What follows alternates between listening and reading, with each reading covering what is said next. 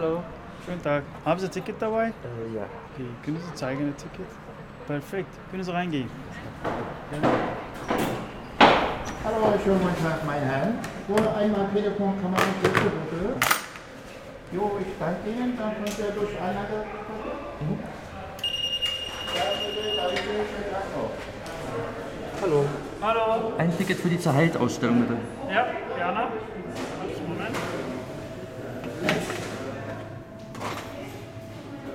Hier ist das Ticket. Dankeschön.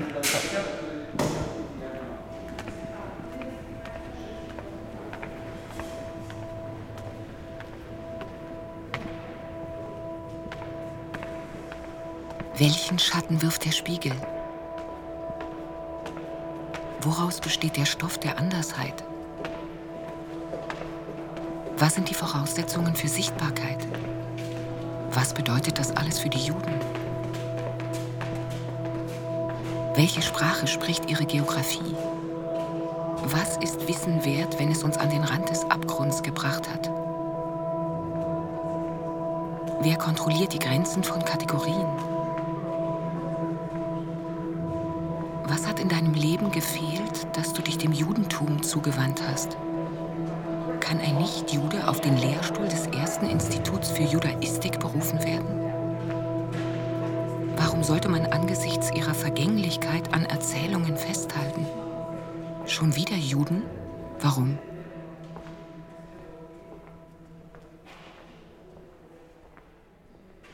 Ohne die Blätter hätte ich nicht begonnen. Im Herbst 2016 zogen mich bei einem Spaziergang in Berlin raschelnde Blätter in ihren Bann. Es war, als ich gerade ziellos in einer Gegend umherlief, in der ich gar nicht sein wollte und in der ich womöglich auch nicht geblieben wäre, hätte ich nicht kürzlich auf einem Teebeutelanhänger den Sinnspruch Lasse die Dinge zu dir kommen gelesen. Zerheilt. Hörspiel von Tobias Purfürst. Nach Texten und Zitaten der ProtagonistInnen der Ausstellung Zerheilt von Frederik Brenner im Jüdischen Museum Berlin und dem gleichnamigen Fotoband. Die über den Bürgersteig wehenden, vertrockneten Blätter waren die ersten Dinge, die auf mich zukamen. Sie passten genau zu meinem Gemütszustand und einer aufkeimenden fotografischen Idee. Ich verbrachte von diesem Augenblick an jeden Tag Stunden damit, sie zu beobachten und zu fotografieren, ihre Struktur, ihre Farben, ihre Bewegungen, ihre unterschiedlichen Stadien der Zersetzung. Dem Verfall preisgegeben, erinnerten sie mich an die Kraft der Hingabe, des nicht mehr Hetzens, sondern Vertrauens, Loslassens, Zuhörens und schließlich Annehmens. Sie gaben damit den Ton für ein neues Projekt vor, auf das ich mich, ohne es zu wissen, bereits eingelassen hatte.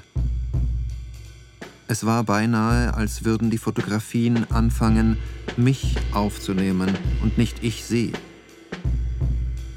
Die Blätter begleiteten mich in Berlin die ganze Zeit, während ich mich durch mein Vorhaben treiben ließ.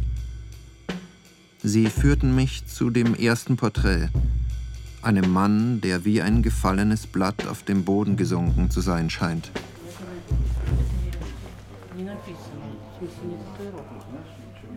Punkte verbinden mich. Aber manchmal bringe ich Menschen versehentlich in Verbindung.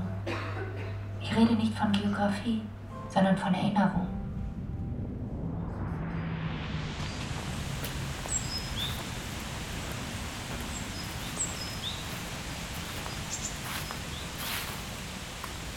Ich habe Polnisch im Ohr und Jiddisch und Deutsch und Französisch.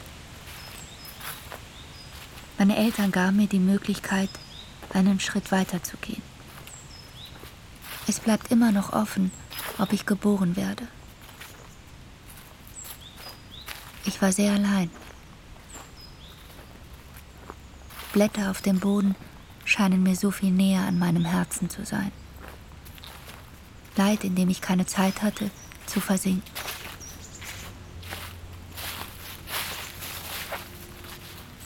Die Geschichte einer Abwesenheit. Die Anwesenheit des Die Anwesenheit Rätselhaften. des Rätselhaften. Die Stille des Bewusstseins.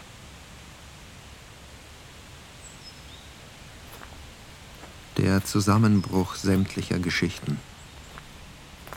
Der unverwüstliche Schleier der Illusion. Die dunkle Seite ihrer Die dunkle selbst. Seite ihrer selbst. Der Wunsch, etwas Totes wiederzubeleben. Das, Das abgrundtief zerstreute, zerstreute Selbst. Selbst. Der psychotisch zerstreute Zustand. Der Prozess der Aussöhnung. Die, Die Kunst Kunst der der Uneinigkeit. Uneinigkeit. Die Erweckung des Herzens. Die Heimat, die ein Gemütszustand ist. Die szenische Vorstellungskraft. Das, Das Reich, Reich des des noch nicht ganz.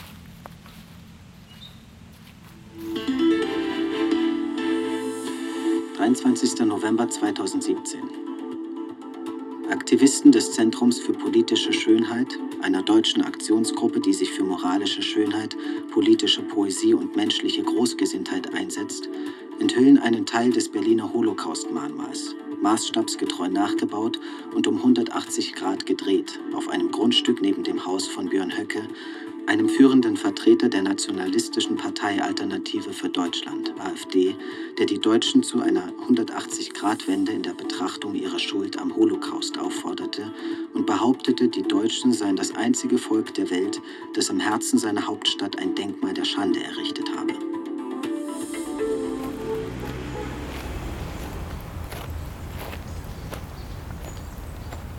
Memory is theater.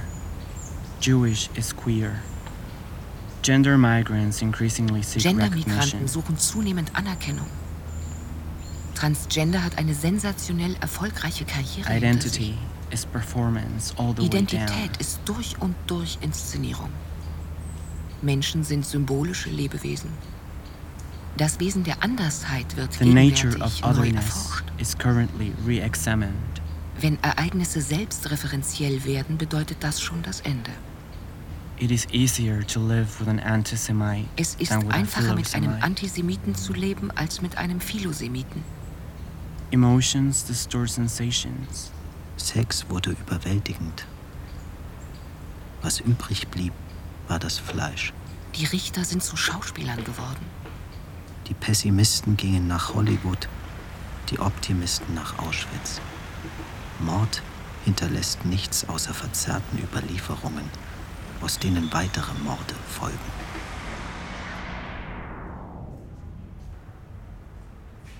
Das umjubelte Wiedervereinigungsversprechen sollte seinen Höhepunkt in dieser gigantischen jüdisch-deutschen Gala-Veranstaltung finden. Das Ghetto ist der zeitlich gedehnte Ort der Sterbenden. Die Theaterbühne bricht durch die Türen und kommt auf die Straße. Das ist Intimität, Gewalt, Fotografie. Nach 30 Jahren der Beschäftigung damit, wie Jüdinnen und Juden in der Diaspora mit einer mobilen Identität leben, und weiteren zehn Jahren, in denen ich die mit dem Land Israel verbundenen Verheißungen hinterfragte, entdeckte ich in Berlin ein neues und überraschendes Kapitel meiner Forschungs- und Entdeckungsreise zu den Dissonanzen des Judentums. Dass Berlin zu einer erlösungssüchtigen Stadt geworden ist und dass der Jude in diesem Zusammenhang eine Schlüsselfigur darstellt, zeigt sich an der Holocaust-Mahnmal-Epidemie in der Stadt und anderen Gedächtnispraktiken. Deutschland hat wie keine andere Nation in Europa eine bewundernswerte Vergangenheitsbewältigung betrieben, bei der Berlin, wo die Vernichtung der Juden geplant und organisiert wurde, im Mittelpunkt steht. Zudem wird das Judentum überall inszeniert und zelebriert, vom Theater über Klezmer bis zur jüdischen Küche. Doch dieses jüdische Revival fühlt sich oft weniger wie ein Akt der Heilung als wie eine neue Form der Entstellung an, die der Dichter Paul Celan mit den Worten beschrieb, Sie haben mich zerheilt.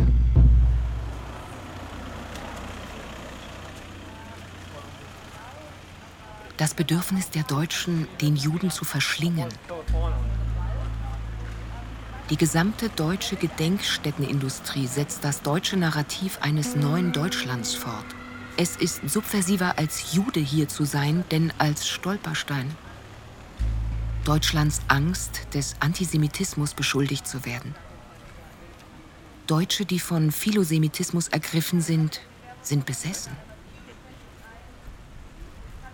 Deutsche geben Juden Geld, um zu zeigen, wie gut sie sind. Deutsche produzieren Juden. Sie haben ein Bild des Juden geschaffen, das dieses Theater rechtfertigt. Juden sind dabei, Deutschland zu retten. Nur in den Augen der Juden können Deutsche anerkannt werden. Juden sind zu einer Projektionsfläche von Deutschen geworden, die versuchen, ihre eigenen Dämonen zum Schweigen zu bringen. Juden wissen nicht, wie sie mit dem überbordenden deutschen Begehren umgehen sollen. In Deutschland ist jeder ein Jude. Deutschland verlangt nach Scheinjuden. Scheinjuden stören nicht. Juden verlieren langsam ihre symbolische Bedeutung. Juden brauchen in Deutschland keine Sonderbehandlung mehr. Keine Juden mehr für Deutsche.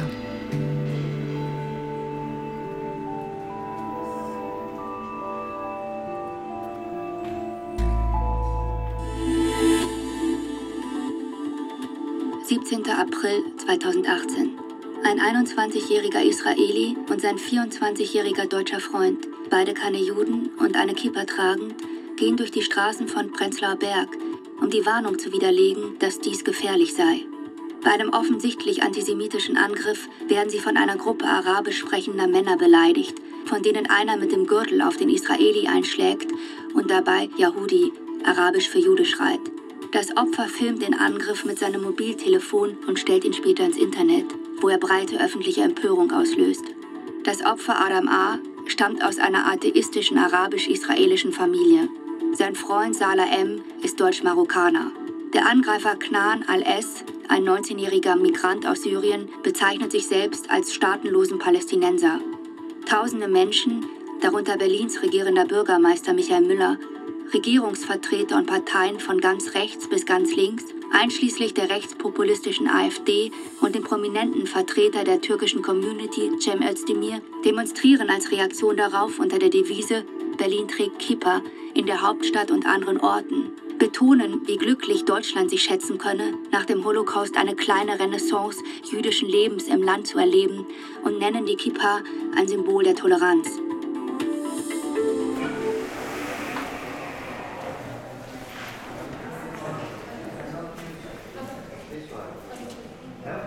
Geworfenheit in die Welt, wo Präsenz und Absenz aufeinandertreffen, Raum, um frei zu entscheiden und sich zu verändern. Ziemlicher Selbstverlust. Was Leben spendet und unsichtbar bleibt. Technik, die dem Objekt hilft, das Subjekt loszuwerden. Zwanghafte Inbrunst, die zu abnormer und schädlicher Erregung führt. Wenn schon kein Anstand, dann wenigstens Pragmatismus. Paria in der jüdischen Welt. Frei von emotionalen Zwischentönen. Frei von allen Religionen und Wissenschaften.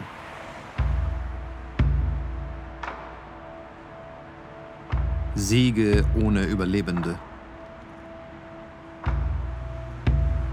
Repräsentation um der Präsenz willen nur ein Echo seiner Melodie. Keine Neuinszenierung, nur Repertoire. Keine Harmonie, sondern eher Kontrapunkt. Kein bloßes Ende, sondern ein radikaler Anfang. Keine Krise einer einzelnen Kategorie, sondern die Krise der Kategorie selbst.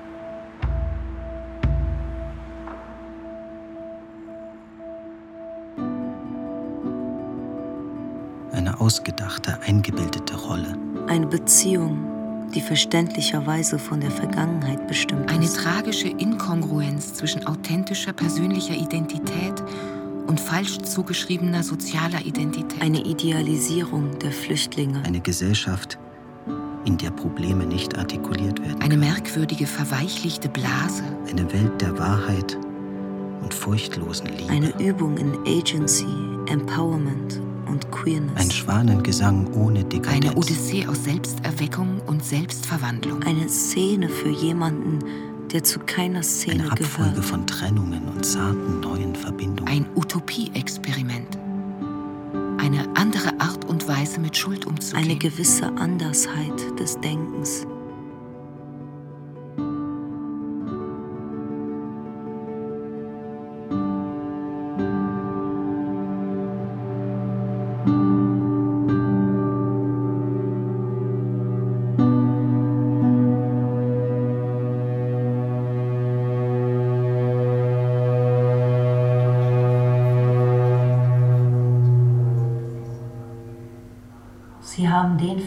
Der ihnen half zu existieren, ihre Neigung, das Opfer zu vereinnahmen.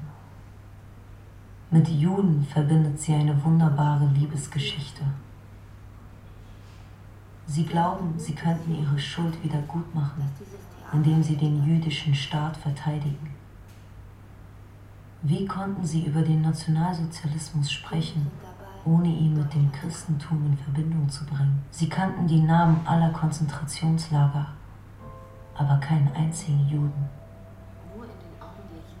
Sie sagen sich, es sei ein Spiegel, um sich eine Geschichte über sich selbst zu erzählen.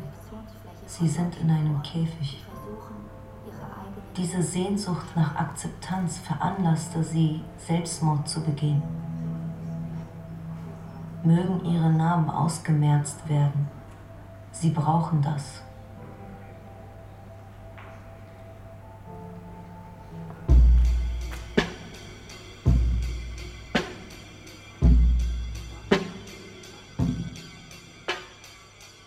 Das Bedürfnis der Deutschen, eine mit Schuld überladene Geschichte aufzuarbeiten, hat zu einem Übereifer geführt, die Leere zu füllen und zu repräsentieren, was nicht repräsentiert werden kann, weil diese Leerstelle einfach unerträglich ist. Ein aus der Sowjetunion emigrierter jüdischer Gemeindevorsteher formuliert es so. Die Juden sind zu einer Projektionsfläche geworden, mit der die Deutschen ihre eigenen Dämonen zum Schweigen bringen wollen.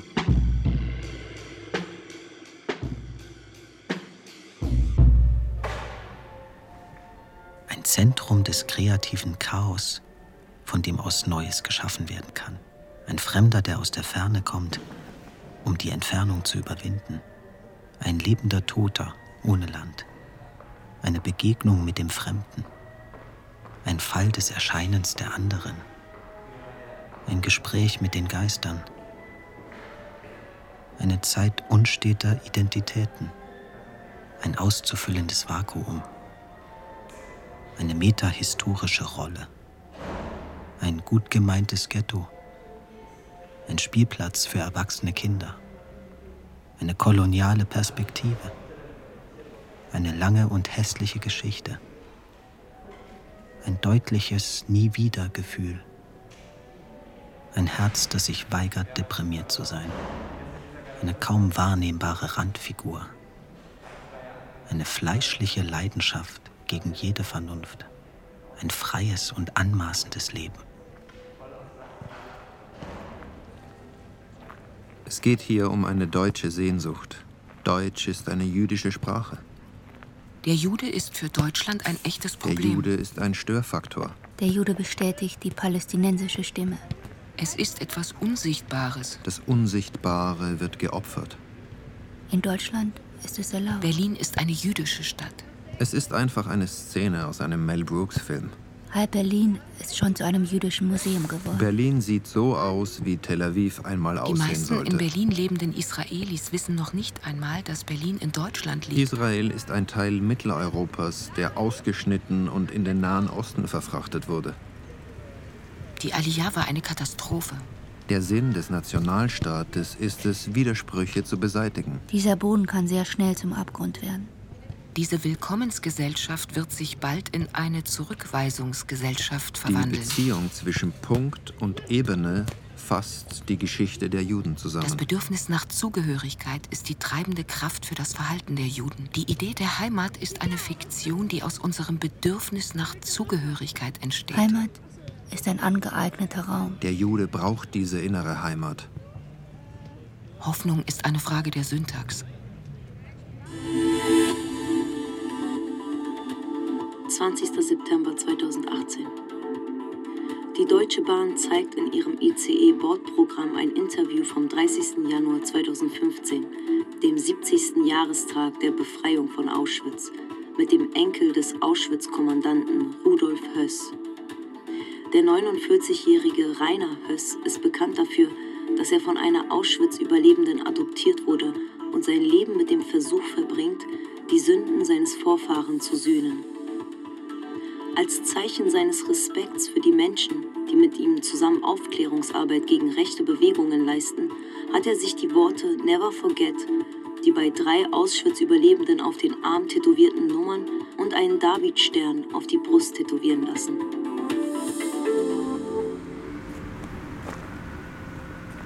Durch Hass wird sich nichts ändern. Es ist kein Antisemitismus, sondern Philosemitismus. Die Liebe zu den Juden ist kein Impfstoff gegen Rassismus. Es gibt einen leeren Raum, der nicht wieder gefüllt werden kann. Es ist ein Prozess der Entkörperlichung, eine Struktur menschlicher Subjektivität, wo die Sonne nie untergeht. Beide können ihre eigenen Methoden nicht anwenden. Es kann zusammen nicht funktionieren. Es kann sich aus dieser Bindung nicht befreien. Um Erziehung kann den Geist nicht bändigen. Bewusstsein kann sich nicht unbewusst entwickeln.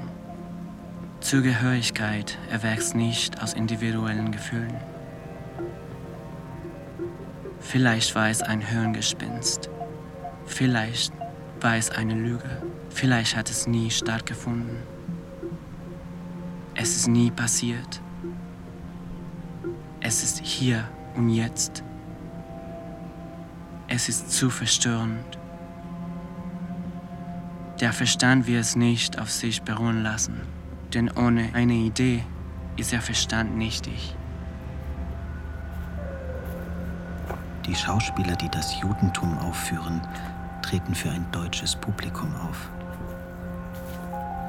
Der Jude liefert das Emotionale und das Irrationale. Die Deutschen versuchten, ihren inneren Juden zu verstümmeln. Die Deutschen haben Trauer und Wiedergutmachung durchgestanden. Jetzt können die Deutschen damit fertig werden. Konvertiten glauben, dass sie dem Ringen entkommen sind aber letztlich landen sie mitten in einem anderen Ringen. Erst spendeten sie Geld, dann trauerten sie, jetzt werden sie Juden.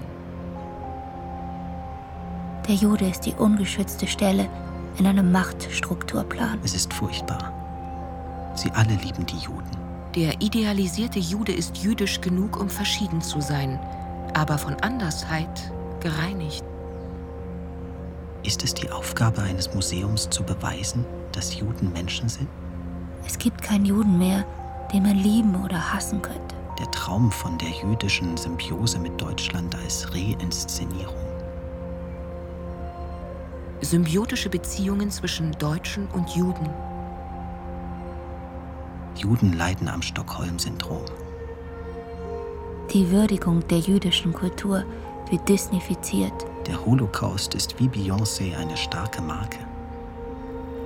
Vielleicht könnte ein großes Schweigen diese Traurigkeit durchbrechen. Für manche Deutsche bedeutet, sich selbst zu erlösen, dass sie sich mit den Juden versöhnen müssen, während es für andere bedeutete, zum Judentum zu konvertieren. Es gibt eine Tendenz, sich mit den Opfern zu identifizieren, sagt die ehemalige Programmdirektorin des Jüdischen Museums Berlin. Emotional wird man selbst zum Opfer und tilgt die Taten seiner Vorfahren. Es gibt in Berlin eine wachsende Zahl deutscher Christinnen und Christen, die zum Judentum konvertiert sind. Es ist furchtbar, alle lieben sie die Juden, sagt eine deutsche Jüdin aus der ehemaligen DDR. Für Konvertitinnen und Konvertiten, die sich zum Judentum bekennen, bedeutet das oft auch, sich zum Zionismus zu bekennen. Diejenigen, die weiterhin ein säkulares Leben führen, könnte man wohl eher als zum Zionismus Konvertierte bezeichnen. Doch wenn sie sich zu diesem Schritt entschließen, treffen ihre Träume von Harmonie auf Widersprüche. Der Zionismus war und ist bis zu einem gewissen Grad immer noch eine Reaktion auf Intoleranz und Verfolgung in Europa und anderswo.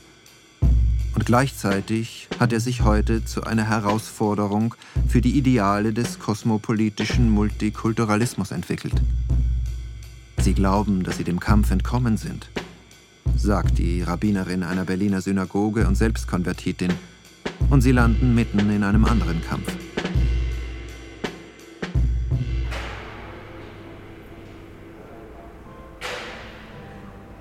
Wo bist du? Wo bist du?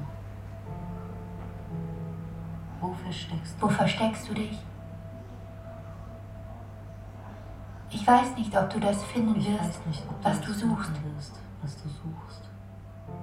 Ich weiß nicht, ob du Ich in mir das finden wirst, was du suchst. du kannst dem Dibuk nicht entkommen. Die Gerüche, die Stimmen, die Gesichter, an die du dich erinnerst. Widersprüche in dir, um nicht zu verschwimmen. Du kannst auch ohne Sinn einen Zusammenhang sehen. Du findest dort Musik. Du erstickst, wenn du dich nicht mit dem inneren Schatten beschäftigst. Fallen fühlt sich manchmal wie Fliegen an, bis du merkst, dass du fällst. Lass deine Ideen in dir tanzen. Du sollst dich nicht so sehr bemühen. Lass die Früchte deines Handelns nicht dein Beweggrund sein. Das Buch, das du brauchst, liegt direkt neben dem, das du suchst. Folge deinem Herzen, anstatt ängstlich Theorien nachzulaufen. Die Freiheit zu sprechen, zu handeln und sich zu identifizieren, wie man möchte. Der eine Punkt, an dem du niemals Der eine instrumentalisiert Punkt, werden an wirst. dem du niemals instrumentalisiert werden wirst.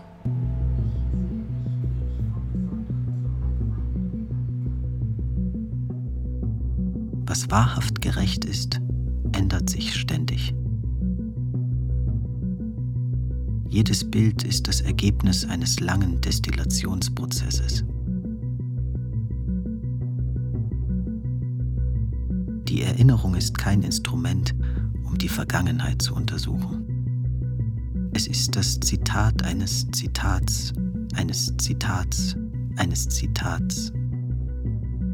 Es ist eine Straße ohne Wegweiser oder Ziel und ohne etwas, an dem man sich festhalten könnte.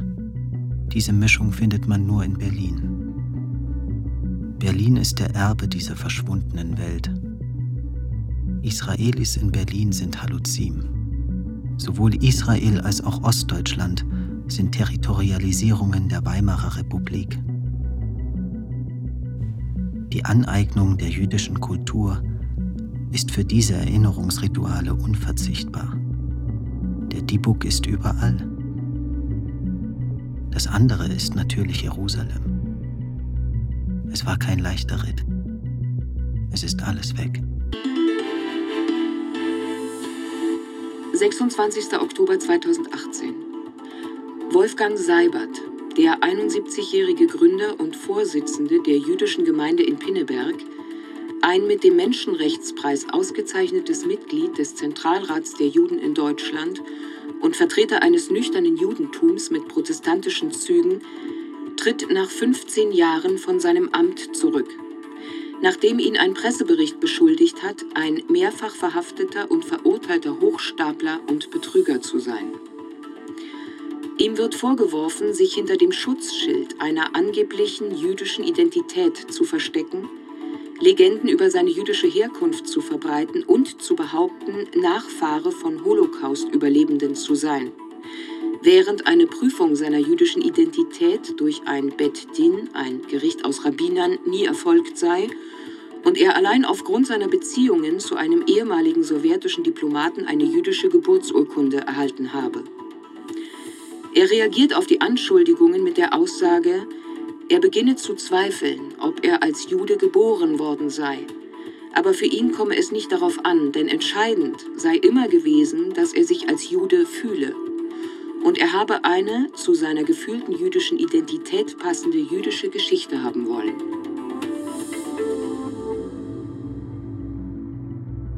Die Leute fragen mich, warum ich Berlin so sehr liebe. Die Leute fühlen sich wohl, aber es ist niemands Heimat. Die Leute beschäftigen sich nicht mit den richtigen Fragen. Die Leute verwechseln Schlüssigkeit mit Sinn. Die Leute wollen moralische Entlastung und nicht Wahrheit. Die Leute befinden sich in einer Wiederholungsschleife. Die Leute sind bereit, aufgrund von Theorien die Gefühle ihrer Kinder zu verletzen. Die Leute sind nicht daran interessiert, ein Stück anzusehen, das keine Beziehung zu Die ihnen Leute hat. wollen einen sicheren Raum und sie wollen Macht. Die Leute müssen sich dem Undarstellbaren widmen, um ihre Freiheit zu schützen. Der psychiatrische Bereich, in dem die Leute eine Sache und ihr genaues Gegenteil sagen können. Die Leute mit Klarsicht und Nachsicht betrachten. Die Leute von der Geschichte befreien, die man um sie herum gebaut hat.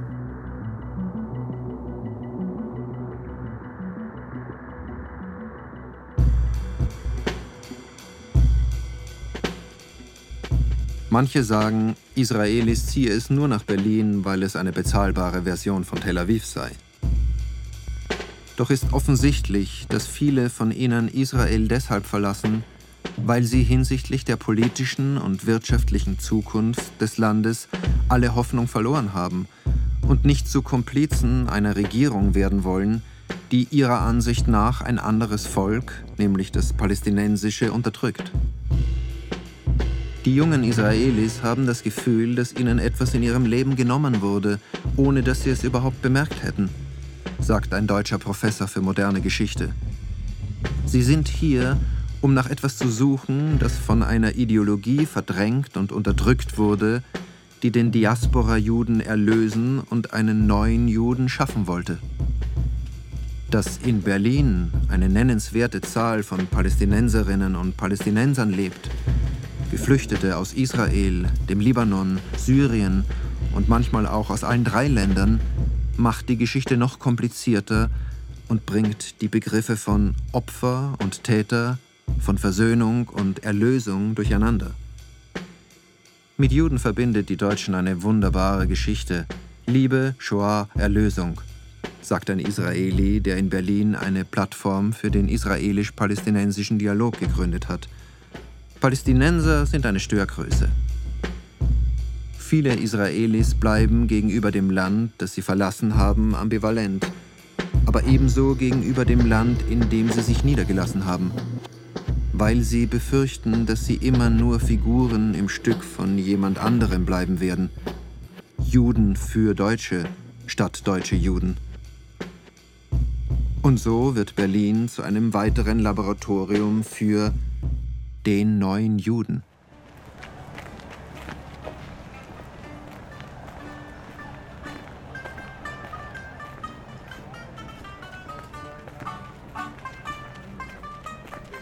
Ich lerne mit Fragen umzugehen, damit meine Sehnsucht verstanden wird.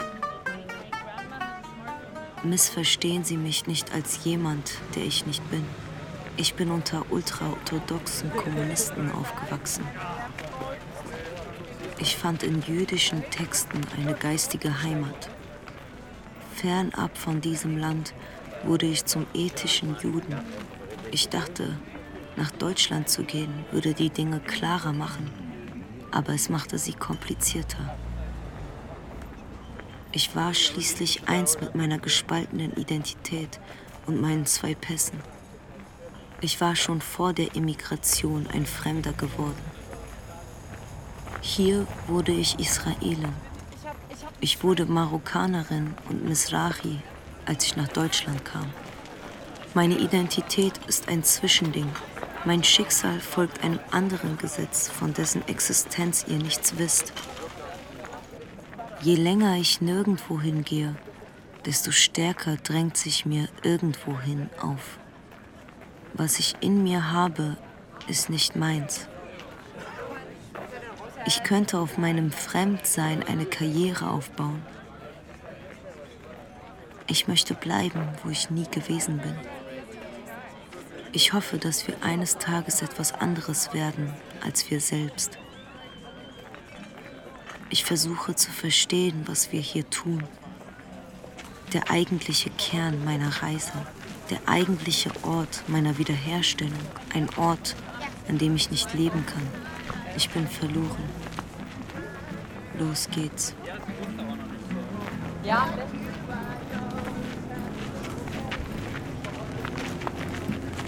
Die innere Loslösung von der Bedrängnis durch das Elend, die Notwendigkeit, alles zu lesen.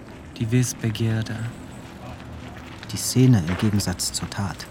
Die Ebene des Lächerlichen, wo sich Fiktion und Wirklichkeit vermischen. Die Fiktion von Identität. Die Legitimität einer Bewegung zwischen den Kategorien. Die Freiheit, Dinge auszuprobieren. Die Verschiebung von vorgegebenen zu selbstgewählten Identitäten. Der Wahn, zu der Identität letztlich führt. Die Frage nach Andersheit und Grenzen, die in der Sprache selbst auftauchen. Die Sehnsucht, verstanden, akzeptiert, geliebt zu werden. Das sich ausdehnende Reich der Wahl.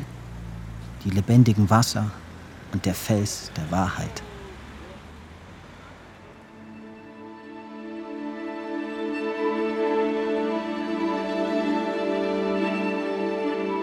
Durchatmen. Das Wirkliche mit dem Möglichen in Verbindung bringen. Auf unsere Berufung hören, statt Entscheidungen zu treffen. Erfolg und Scheitern mit der gleichen Aufmerksamkeit betrachten. Beobachten statt lenken. Neu ordnen, verlagern, neu kontextualisieren, entterritorialisieren. Die Grenzen des Weißseins überwachen. Den Gedanken der Universalität bis ins Mark erschüttern. Untersuchungen anstellen, bis keine Bedeutung mehr übrig ist.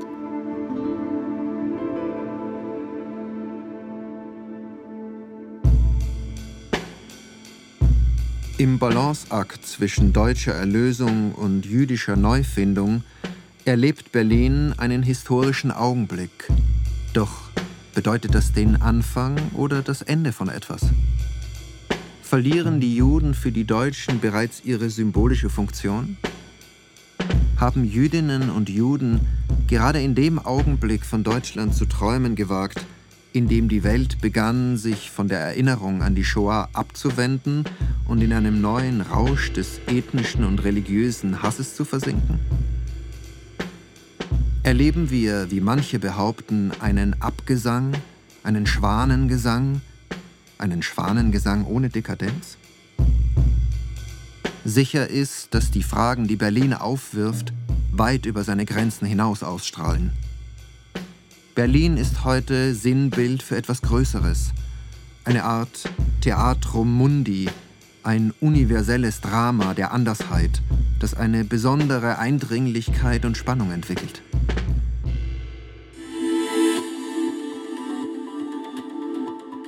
Juni 2019 nach der umstrittenen Tweet-Empfehlung für einen Zeitungsartikel mit einem Zitat aus einem offenen Brief von jüdischen und israelischen Wissenschaftlern, der den Beschluss des Deutschen Bundestages, die Bewegung Boykott, Abzug von Investitionen, Sanktionen als antisemitisch zu bezeichnen, kritisiert, dem letzten einer Reihe von für politischen Aufruhr sorgenden Vorfällen, zu denen auch ein Brief des israelischen Premierministers Benjamin Netanyahu an Bundeskanzlerin Angela Merkel gehört, mit dem er wegen der angeblich einseitig anti-israelischen Sicht auf Jerusalem die Schließung der Ausstellung Welcome to Jerusalem forderte, bei der der offen schwule palästinensische Friedensforscher Said Ajan zu einem Vortrag eingeladen war und der Kulturdirektor der iranischen Botschaft Said Ali Mujani persönlich durch das Museum geführt wurde bietet Peter Schäfer, der Direktor des Jüdischen Museums Berlin, seinen Rücktritt an,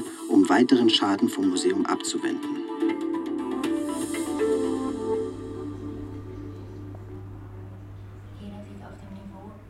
Jeder sieht auf dem Niveau, auf dem er imstande ist zuzuhören. Es gehört zum intellektuellen Dasein, sich zu allem eine Meinung zu bilden. Hier werden Fragen aufgeworfen, die sonst nirgendwo angesprochen werden.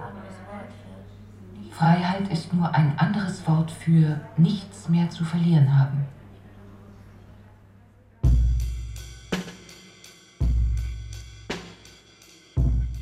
Hier in Berlin wurde ich, wie auch anderswo, daran erinnert, dass das größte Drama und die intensivsten Kämpfe in der Intimität zu finden sind. Und Fotografie ist letztlich die Kunst, das zu erforschen, was Fernando Pessoa die weitläufige Kolonie unseres Seins nannte. Der amerikanische Fotograf Edward Weston drückte es so aus. Was könnte intimer sein als die Nahaufnahme eines Objekts oder sich bei der Arbeit an einem Porträt in absoluter Übereinstimmung mit den Gefühlen eines Menschen zu befinden?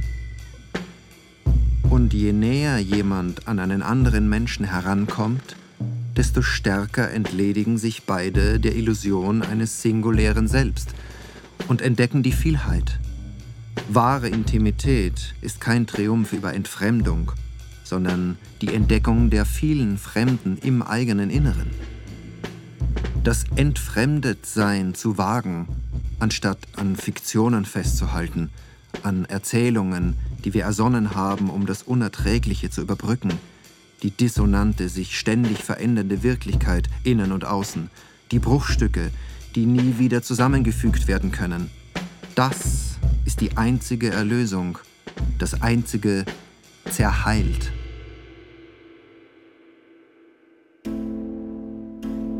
What kind of future do we Jews have in Germany? Wir bringen den Dibuk zurück. Sind wir hier, um zu zeigen, dass Juden anders sind? We are known. Wir leben immer noch im Mittelalter. Sind wir nicht für die Deutschen zu Juden geworden? Es scheint, als erlebten wir die Wiederkehr eines misslungenen Don't Experiments. use us as kosher Wir wurden auf der Bühne des Deutschen Erinnerungstheaters gebraucht. Jetzt können wir gehen. Now we can go. Wir möchten uns aussuchen, wie wir sterben. Berlin liebt uns und wir fühlen uns zu Hause. Wir sollten uns hüten, uns diese Definition zu schnell oder überhaupt zu eigen zu Germans machen. miss us. Rühren wir sie mit unseren Tränen. Während jeder andere uns hasst, lieben uns die Deutschen. Gender and ethnicity as something we do rather than something Zu heiter für unsere zaghafte Wir Freude. leben in einer strafenden Kultur. We have to trust the state of law. Desintegration. Erlösung. Ernüchterung, Fake. Fassade. König üben. Nicht verhandelbar. Ninive, Sehnsucht. Selbstzerstörung, Topografie. Unterhaltung. untröstlich, Verfremdung. Vergangenheitsbewältigung. vertriebene Einwanderer, Verunstaltung. Viel zu viel Liebe. Zerfall.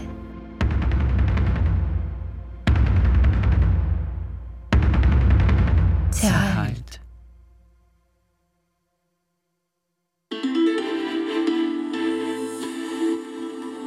...26. März 2020. Netflix veröffentlicht die in Deutschland produzierte, auf einer wahren Geschichte basierende Miniserie Unorthodox. Sie wurde von deutschen Juden entwickelt und ist eine jiddischsprachige Produktion mit ausschließlich jüdischen Darstellern. Inspiriert von Deborah Fellmanns autobiografischen Buch aus dem Jahr 2012 erzählt sie von einer Frau, die ihre ultraorthodoxe Gemeinde in Brooklyn verlässt und nach Berlin flieht, wobei sie das Leben in der modernen kosmopolitischen deutschen Hauptstadt in krassen Gegensatz zu dem Holocaust-Trauma stellt, das die Lebensanschauung der Satmar Hassinen bestimmt.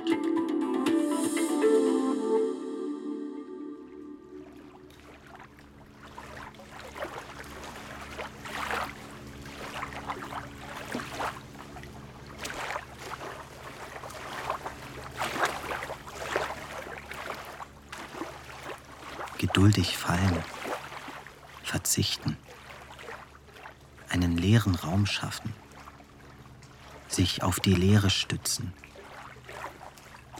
das Unbekannte auf das Bekannte reduzieren, das Bekannte zum Unbekannten befördern. Aus dem Schatten der Geschichte heraustreten, sich selbst aus dem Weg gehen,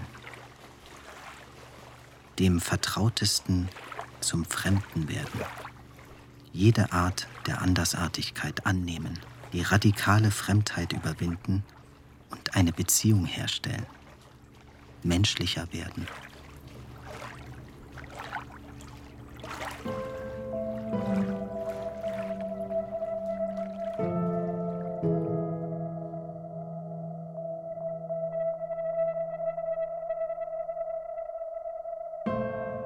Jeder Anfang ist unsichtbar. Inhalt kann eine zerbrochene Struktur füllen. Es gibt keine Lösung, es gibt nur Bruchstücke. Funken, nur einzelne Funken, kein Funkenregen. Die hier Versammelten sind in einem Traum versammelt. Das Ausschmücken bleibt dem Leser überlassen.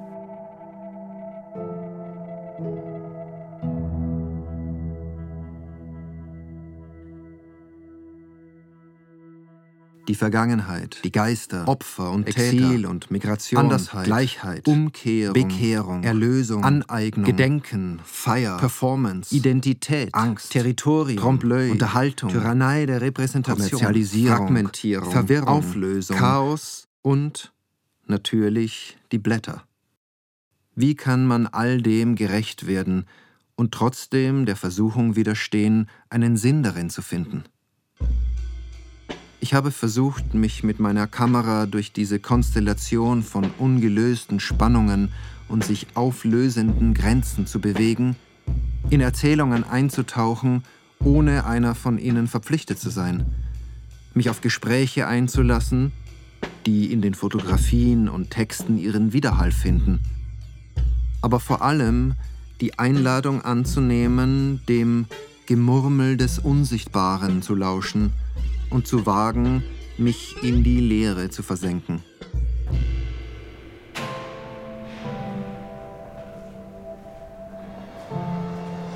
Alles ist fiktiv und sie halten es für die Wirklichkeit. Alles ist Schein. Alles löst sich auf und wird zu Datenmaterial. Alles ist wahr, weil alle Gegensätze vorhanden sind. Alles hat ein Ende. Alles ist verstreut. Alles ist ungewiss. Alles kehrt hierher zurück. Man hört das Echo, bevor man, man den Klang hört. Man hört das Echo, bevor man, man, hört das Echo, hört. bevor man den Klang hört.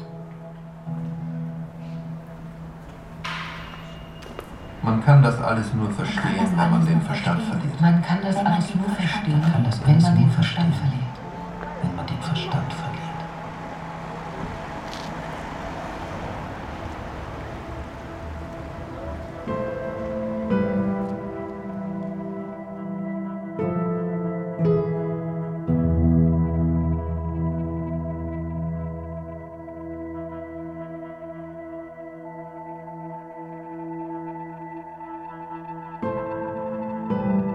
Zerheilt. Hörspiel von Tobias Purfürst.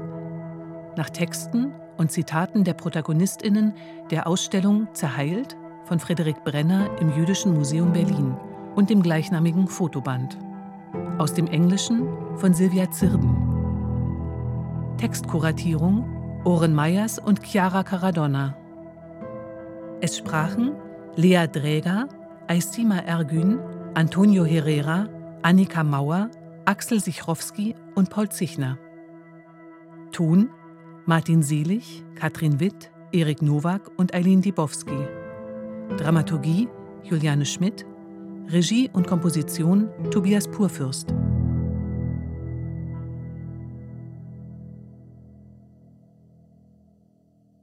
Eine Produktion des Rundfunk Berlin-Brandenburg in Kooperation mit dem Jüdischen Museum Berlin 2022.